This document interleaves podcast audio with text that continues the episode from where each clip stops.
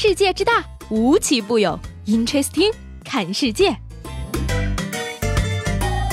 本节目由喜马拉雅青岛独家出品。Hello，各位好，欢迎收听本期的 Interesting，我是西贝。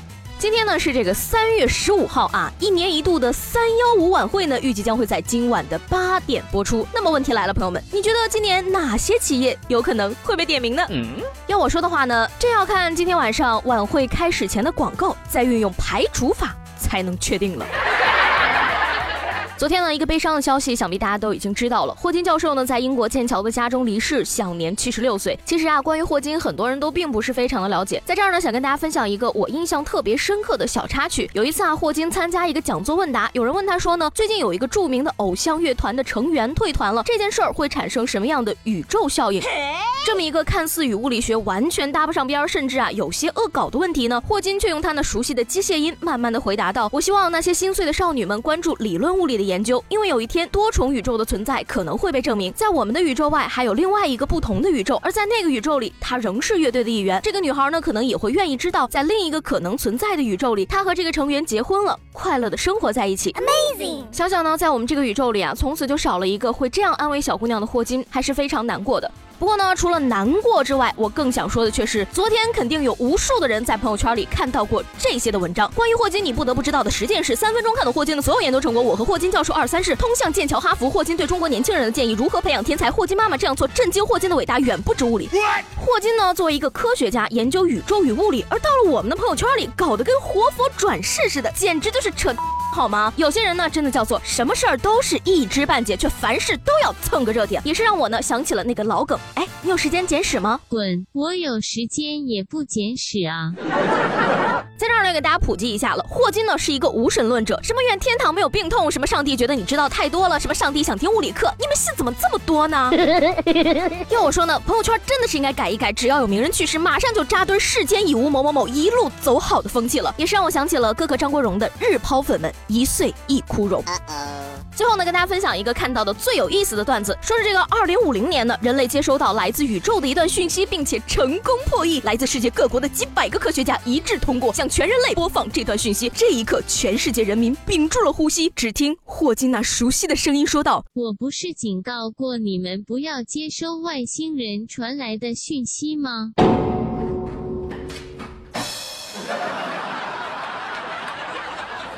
说这个十九岁的女孩小赵呢，高中毕业后没考上本科，而她的爸爸认为读大专没有用，人家本科生、研究室出来的都没有人用，四年花了十几万，时间也耽误了。于是他便让女儿到南京和自己一起做韭菜盒子的生意，打算日后啊给女儿开个店。嗯，怎么说呢？做韭菜盒子也是一门手艺嘛，也是能安身立命的本事，甚至赚的钱也确实比大学毕业生要多很多嘛。但是呢，真心的建议啊，能多读书还是多读书吧。大学让你开阔的视野、增长的见识、拓宽的眼界，甚至功利一点来讲，积累的人脉都。都不是钱能够衡量的，没错。而这位爸爸说的呢，其实也没错。毕竟很多大学毕业生呢，不仅找不到工作，而且连卖韭菜盒子的本事都没有啊。放弃大专卖韭菜盒子成热点，顺势出道成网红，开直播做韭菜盒子，每天都有老铁给你刷大游艇。如今最平坦的致富路，怕就是这样了吧？读书有个。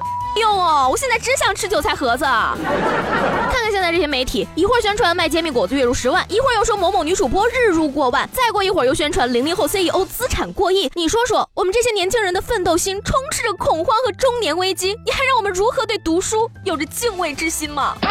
说这个读书呢，上学的时候啊，吃食堂最怕的是什么？当然是食堂阿姨的手抖啊。而近日呢，这个贵州大学明德学院的食堂则挂出了一条“阿姨打饭手抖的毛病已经治好了”的标语，风趣的回应了这一顾虑。而为了吸引同学们就餐呀，食堂还挂出了“外卖可以吃一辈子，食堂就这几年，在食堂菜有菜味儿，汤有汤味儿，人有人情味儿”等十分有情怀的标语。另外呢，为了保证同学们能够吃饱，食堂的米饭呀一两只需要一毛钱。感受到了食堂浓浓的求生欲呀！阿姨手抖的毛病终于被外卖行业治好了呢。可是呢，大家也不要高兴的太早啊！食堂大妈呢，就像一个人形抓娃娃机，就算不抖，照样能让肉掉下去。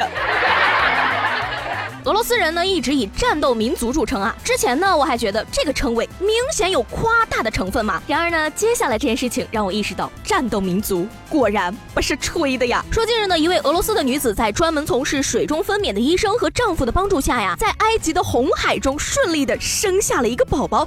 而照片显示呢，女子生产后啊，医生和丈夫从水里抱出了一个婴儿。不一会儿呢，这位婴儿的母亲也从大海里浮出来，上岸与婴儿相聚，仿佛她刚刚只是去游了个泳一样。这难道就是传说中的红孩儿吗？俄罗斯人真的是从来没有让人失望过，他们的红海行动同样精彩呢。